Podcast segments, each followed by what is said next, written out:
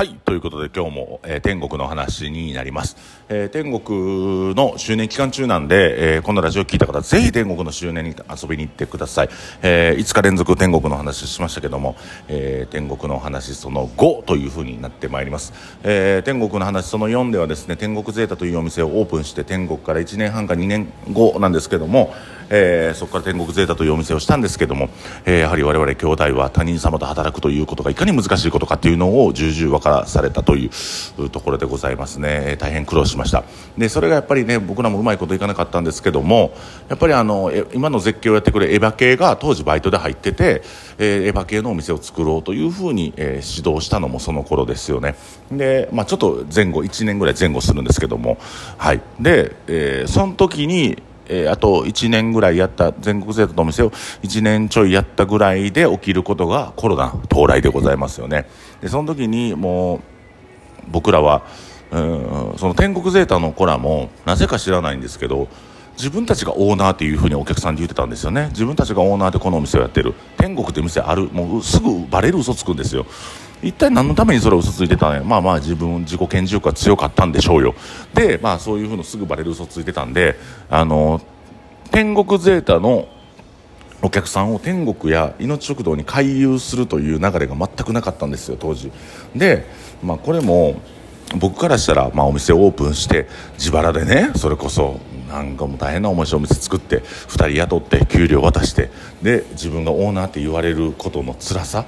俺は何やねんってなるじゃないですか、まあ、そういうふうにいろいろ苦労していくんですけどもそれも教育していかなあかんなということであの、まあ、その2人と向かい合って教育していくわけなんですけどもその2人はやっぱりね元戻るんですよね、まあ、今、ちょっと人材教育してていつも思うのがどんだけ頑張ってある程度成果で出した時に自尊心が傷つけられるとまた同じところ振り出しに戻るっていう作業があってやっぱその振り出しに戻った方が楽なんですよ。なんか嘘ついて自分がオーナーやって言ってで女の子らにちやほやされる人生を選んだ方が楽。それよりも料理を一生懸命作って美味しいって思ってもらえる料理を作って客単価を上げていく努力をするっていうことの方がしんどいじゃないですか。やっぱりね楽な方に楽な方に行きやすいのでまあ、そこはね僕エヴァ系にも今あの注意しているところでやっぱり成長し続けなあかん人間というものはというふうに、え僕は教育しております、はい、で勇気もねあのその当時は、えー、いろいろ苦しい思いもしながら、えー、共にね横に、えー、一緒に歩んできたまあ、同志として、えー、うちのおかんもそうですけどもやっぱ人材教育の大切さっていうのをその当時に学べたんじゃないかなというふうに思います。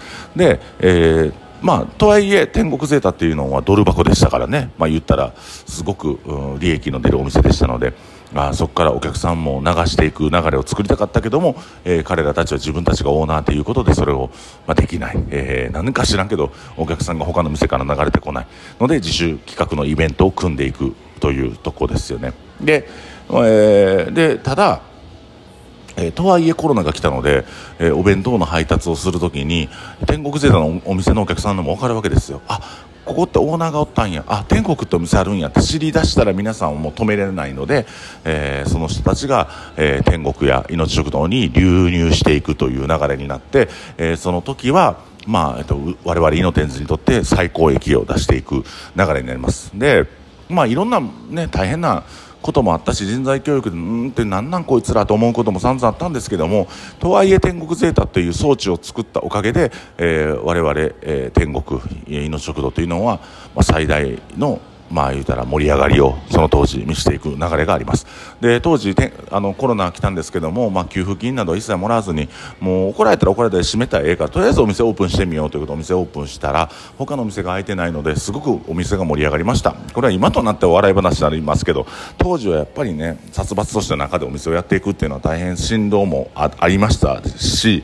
あの勇気自身もあの辛かったのではないかなというふうに思います。やっぱりこうなんていうか悪いことしてるわけじゃないのに悪いことしてるような気になって人の目が怖くなるっていう状態でしたのであの、まあ、当時振り返ってなんか変なね変ななんか流れでしたよねあれ本当に。でコロナの時にやっぱり勇気もその天国ゼータからお弁当配達をきっかけに天国ゼータのお客さんが流れてきてくれて、えー、大変お店が盛り上がっていく。で勇気も仕事のやりやりがいを感じていくという流れになります。うん。でまああのコロナの時はねあのやっぱ体はしんどかったけども本当に自分たちが作ったお店がこんなに繁盛するんだっていう風なやっぱ一つこうちょっと気持ちいい、えーなんていうんかな優越感というかどう言ったらいいんやろな。すごくでもねやりがいがありましたねその時、うん、今もあるんですよ。今はまた違うやりがいがあって今はまた問題が別に移行したと思ってるので当時はその繁盛店をいかに維持するかっていうところを考えてました。で天国ゼータから来てくれたお客さんっていうのは、まあ、そこからパートナーになったりとか、まあ、いろんな動きがあったんですけども、まあ、最終的にはね、えー、まあある種まあクーデターみたいなことを起こした数人がいて、えーとまあ、不買運動天国に行かない流れを作ろうというふうにしだしたんですけどもこれの原因についてはいろいろ自分なりに考えたんですがその天国ゼータのその彼らにに共感したやっぱお客さんだった、まあ、類は友を呼ぶっていう状態だったと思うので。まあ、その人らの自尊心を傷つけるような行為が、えー、店舗営業中にあったのではないかなというふうに僕は思います。はいで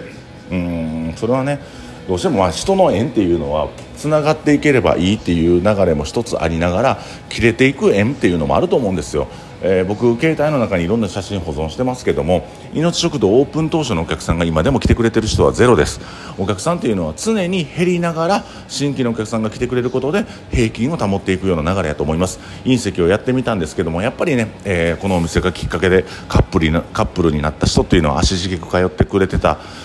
あの方もやっぱお付き合いされたりとかあの生活の環境の変化によってとかっていうのでやっぱりあの来客頻度っていうのは減ってくると思うのでそうやって、まあ、あのお客さんが、ま、失脚っていう寂しい表現はなかなか使いにくいですけどもある意味こうお客さんが減っていきながら新しいお客さんが増えていくこの流れを日々日々僕は実感しながら店を営業しております。はいで、まあ、天国ゼータっていうのが一つの集客装置としてかなり、えー、よく稼働して、えー、今は、まあ、その天国絶景隕石そして受選橋のこの4店舗がしっかりとお客さんを掴んでいって営業できているのは、まあ、その時の回遊の流れであったりとかお客さんとの関わりっていうのを大変多く学ばせていただいたことだと思っております。はいで、えその天国ゼータの時にね回遊してくれたお客さんっていうのは今じゃあ正直どうかというと言うと、えー、もうほとんどの方が、えー、来なくなりましたが、まあ、その影響下で来てくれてる一部のお客さんは、えー、絶景にまたおるような感じですね。これちょっと意地悪な表現になっちゃったんですけどまああのー、仕方ないことなんです。僕はそういうふうに思ってますし、えー、あの時あの天国天国ゼータともに盛り上がったあの日々っていうのはあのなんていうんかなダメなとこもあったけどもいいとこもたくさんあったしあの僕自身がすごく人間を学ぶ上でかなり自分自身が成長できたあの瞬間でしたあの2年間でした。で絶景を作る時にやっぱりその純度の高い教育っていうのをエヴァ系に、まあ、あのプレゼントできるということはあの時にほんまに苦労してよかったなっていうふうに思ってますし、まあ、勇気自身もかなり学びの多い、えー、何年間だったんじゃないかなというふうに思います。はい、ということで、え今日は、えー、天国ゼータから、えー、できてからその天国ゼータ終焉を迎え絶景のお話をしてまあまあその話じゃないな。だからその天国ゼータによってもたらされた集客装置によってもたらされたそのこととあとはあのー、まあ天国ゼータを締めて、そこから